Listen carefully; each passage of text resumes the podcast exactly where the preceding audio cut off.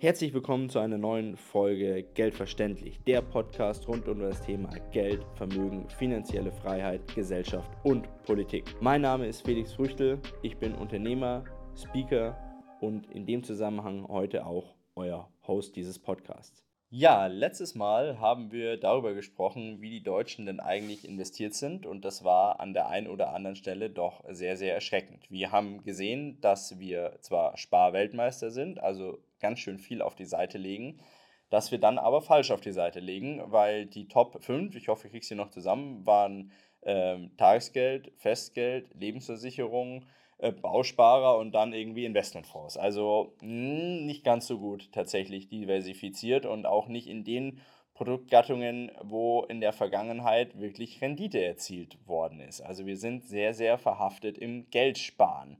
Und heute soll es mal darum gehen, warum wir Deutsche denn eigentlich so fanatisch im Geld sparen. Also so, dass wir diese ganzen Finanz- und Versicherungsprodukte so gerne abschließen und wir da Weltmeister sind, was die Einzahlungssumme angeht. Woher das kommt, ich habe da eine steile Theorie über die möchte ich heute gerne mit euch sprechen. Also, wir haben letztes Mal gesehen, wie wir investiert sind. War sehr, sehr spannend. Ich dachte, es wäre ein relativ kurzes Video, ist dann doch länger geworden und das Feedback darauf war aber sehr, sehr gut. Also, ich habe viel Feedback bekommen, sagen wir so. Aber das Feedback war natürlich so, dass man gesagt hat, ja, Wahnsinn, wie kann man nur so investiert sein? Das hätte ich mir nie vorstellen können. Ja, aber das ist natürlich auch immer eine sehr subjektive Betrachtungsweise. Ich selber bin nicht so investiert, ihr seid nicht so investiert, aber man darf nicht vergessen, da gibt es 83 Millionen andere Leute da draußen, die das potenziell betreffen. Also von dem her nicht zu schnell auf seine eigene Investitionsstruktur abstellen und das über einen Kamm scheren. Also wie gesagt, da gibt es noch ganz, ganz viele andere Leute da draußen, die eben deutlich anders investiert sind. Und wir sind im, wenn man den Schnitt in der Bevölkerung nimmt, ist es ja tatsächlich so, dass wir sehr stark in Geld investiert sind. Also, wir sind investiert in Tagesgeld, Festgeld, Lebensversicherung, Geld, Bausparvertrag, Geld. Also da machen wir ja eins, da legen wir Geld, das wir bekommen haben, auf die Seite, geben das der Bank, manchmal legen wir es sogar nur unter das Kopfkissen ähm, und die Bank versucht mit dem Geld Zinsen zu erwirtschaften, was wiederum nur Geld ist und dann aus der nominalen Menge 10.000 Euro irgendwann mal 11.000 Euro zu machen. So, wir sparen im Geld. Dieses Geld ist verschiedensten Gefahren ausgesetzt. Das ist der Gefahr ausgesetzt, dass die Währung an sich im Vergleich zu anderen Währungen abwertet. Dann bringt ihr zwar 11.000 Euro, also 1.000 Euro mehr, wie ich gegeben habe, diese 1.000 Euro Ertrag, bringen mir hier im Land, bringen mir was, weil ich dann hier vielleicht damit konsumieren kann. Wobei das auch nur eingeschränkt, weil wenn ich Güter importieren muss mit einer schwachen Währung, dann werden die die Güter hier im Land auch zwingend teurer. Also habe ich die Gefahr, dass meine Währung abwertet. Ich habe die Gefahr, dass die Inflation die Kaufkraft auffrisst, sodass ich mir mit meinem Geld einfach viel, viel weniger leisten kann, sodass mir dann eine Rendite von einem gewissen Prozentpunkt einfach gar nichts mehr bringt. Und ich habe natürlich auch immer die Gefahr, dass ein Betrag auf dem Konto immer ganz schnell weg sein kann. Also ich bin weit weg von irgendwelchen Verschwörungstheorien, aber da sehe ich schon gewisse Tendenzen dahin, dass der Staat unser Bestes will, im Zweifel unser Geld, und darauf auch zugreifen möchte, indem er halt einfach dann ähm, ja, auf irgendwelche Konten, oder Versicherungsleistungen, ne, Bausparsummen etc. zugreifen kann. Und ich meine, das ist natürlich auch deutlich einfacher, da einfach einen Knopf zu drücken und zu sagen, da ist jetzt mal 50% weg von dem Betrag, als jetzt irgendwie einen großen Aufruhr zu machen und äh, Goldverbot, die, geht ja auch durch die Welt, Schwachsinn glaube ich nicht, weil äh, also wir sind, das, was das für ein Aufwand sein muss, zu den Leuten zu gehen, erst erstmal zu recherchieren, wer hat Gold, dann dahin zu fahren, jemanden hinzuschicken, zu klingeln, haben sie das Gold noch? Nee, habe ich nicht mehr. Ah, okay. Dann brauchen sie vielleicht einen Durchsuchungsbefehl oder braucht ihr, äh, keine Ahnung. Also schwierig.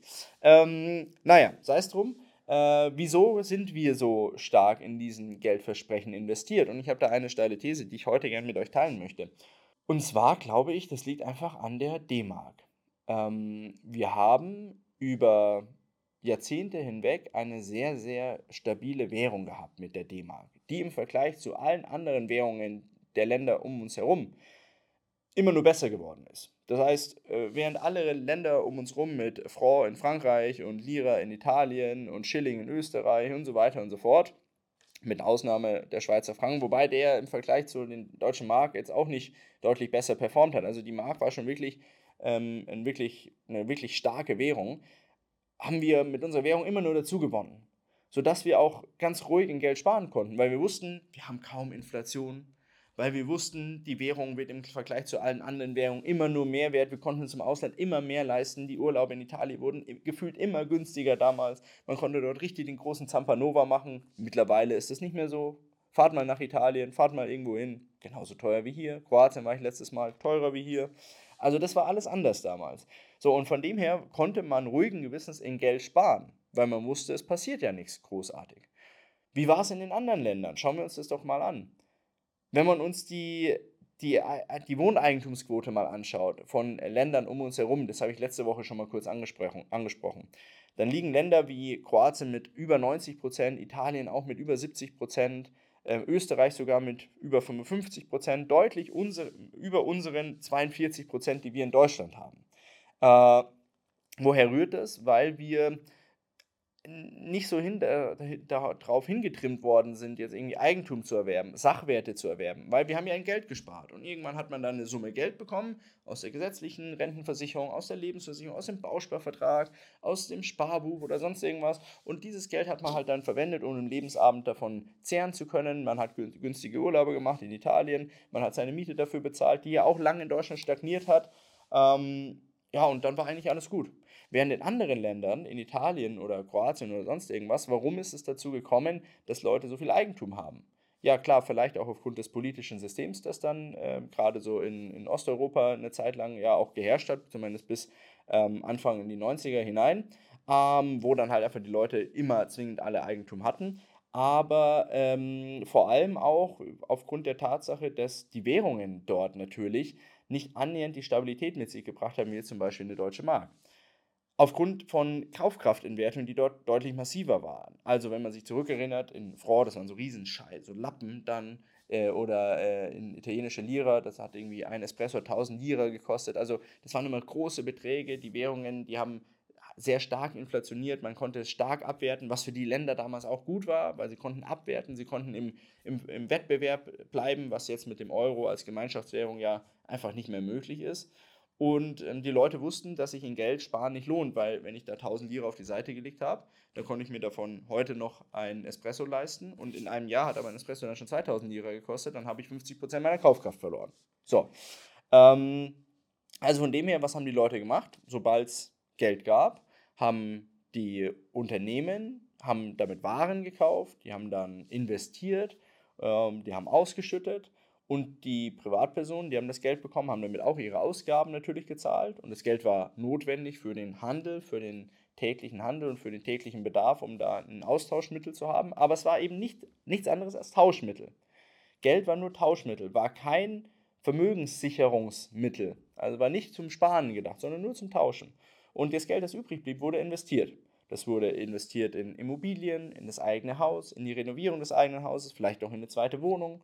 Das wurde investiert in Edelmetalle. Das wurde auch investiert dann in Unternehmensbeteiligungen, also auch Unternehmensbeteiligungen jetzt nicht unbedingt über den Aktienmarkt, sondern vielleicht auch eher lokal in irgendwelchen Unternehmen beteiligt, Geld gegeben, ist deutlich ausgeprägter wie hier bei uns in Deutschland. Sodass man bei anderen Ländern halt ganz klar verfolgen konnte, Geld sparen war da einfach kein Thema. Also Lebensversicherung oder sowas in, in Lira, ja, kein Spar, Sparbuch in Italien damals kein Thema gewesen, weil es war ja geplante Vermögensvernichtung. Das haben die Leute alles gewusst. Und es ist heute auch noch so. Wir haben Bekannte in Argentinien, die sagen mir genau das. Die sagen, Geld ist nur für den Moment da, um sein Daily Business abzuwickeln. Und alles, was übrig bleibt am Ende des Monats, wird investiert, wird entweder verkonsumiert, wird in irgendeiner Form in, in Sachwerte gesteckt, wo es halt einfach die Kaufkraft erhält. Weil wenn ich das in einen Sachwert stecke, sagen wir mal, bleib mal in dem Espresso. Also ich habe jetzt ein Espresso, blödes Beispiel, aber ich habe jetzt ein Espresso, kaufe ich für 1000 Lira.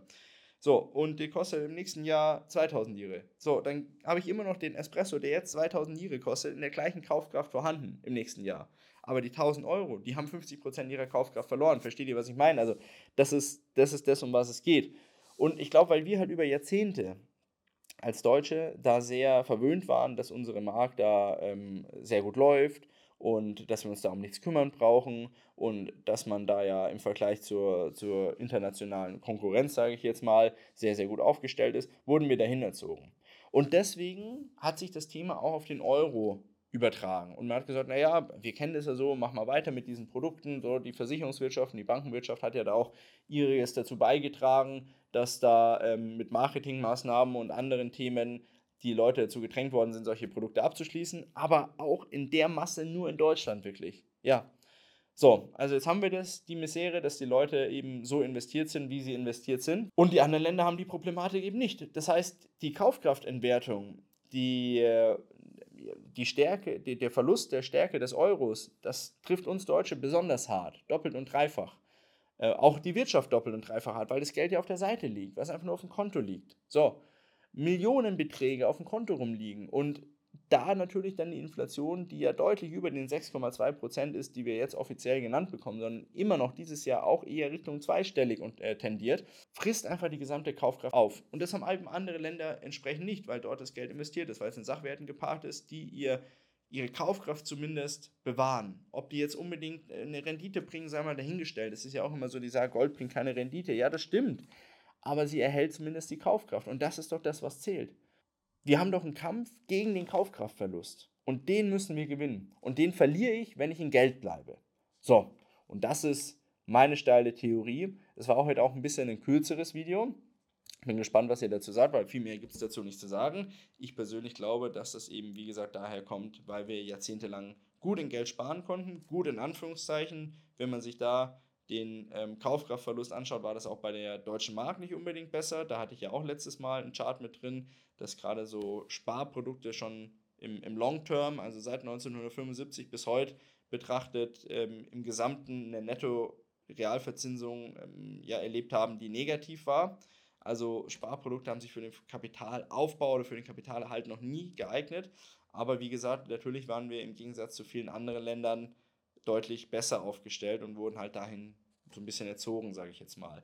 Durch den Euro, durch die Gleichschaltung und durch diese Gemeinschaftswährung ist das natürlich alles weggefallen. Wir haben einen ähm, europaweiten Wettbewerb und wir haben überall die gleiche Währung, was natürlich auch die Problematik mit sich bringt, dass einzelne Länder nicht auf- und abwerten können und somit so ein bisschen in der Misere verhangen bleiben, dass, dort, dass es dort extrem viel teurer wird auch die Löhne aber nicht annähernd mithalten können und man eigentlich sie Italien abwerten müsste, um konkurrenzfähig zu bleiben. Das geht nicht, weil man hat ja den Euro und ich gehe davon aus, oh, das könnte eine Option sein, entweder man steigt aus, so wie das die Briten gemacht haben, ähm, die haben jetzt auch nicht abgewertet in dem äh, Moment, aber die sind ausgestiegen und hatten ja auch nicht den Euro, also von dem her sowieso hinfällig, aber ähm, dass man da aussteigt, als Italien zum Beispiel aus der Währungsunion, oder dass es ein, Euro zweiter Klasse oder dritter Klasse einge, geführt wird. So Euro normal, Euro Light und Echo, äh, Euro besonders Light, Echo oder sonst irgendwas.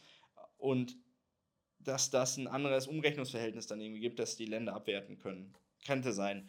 Ähm, weit hergeholt, davor wird es die CBDCs geben, also die, das digitale Zentralbankgeld. Auch da habe ich relativ am Anfang meines Podcasts mal darüber was erzählt, blende ich mit ein. Okay, so viel zu meiner Theorie. Wenn euch das Video gefallen hat und wenn ihr Leute kennt, die es verdient haben, finanzielle Freiheit zu erfahren und ihr sagt, hey, ist ein cooler coole Austausch, ist sympathisch, dann würde mich das freuen, dann gerne in die Kommentare runter und dann gerne auch das Video teilen, liken und verbreiten, damit wir eben die Leute erreichen, die es verdient haben, finanzielle Bildung zu erfahren. In dem Sinne, bedanke ich mich wieder mal für die Aufmerksamkeit. Wir sehen uns nächste Woche Donnerstag, 18 Uhr. Schreibt fleißig in die Kommentare, was ihr dazu sagt, denn aufgrund dessen schauen wir uns immer mal wieder Themen an, die von euch kommen, wie auch diese beiden Themen, über die wir uns jetzt die letzten zwei Wochen unterhalten haben. Oder gerne Mail schreiben. Ich blende die Mailadresse hier auch nochmal ein oder packt es unten in die Show Notes und die Homepage. Da könnt ihr euch auch mal schauen, wo ich demnächst unterwegs bin. September, Oktober, November sind wieder ein paar Auftritte in ganz Deutschland. Und da könnte ich, oder würde ich mich freuen, wenn ich den einen oder anderen persönlich sehe. In dem Sinne, macht es gut, bis dahin und bis nächste Woche. Ciao, ciao.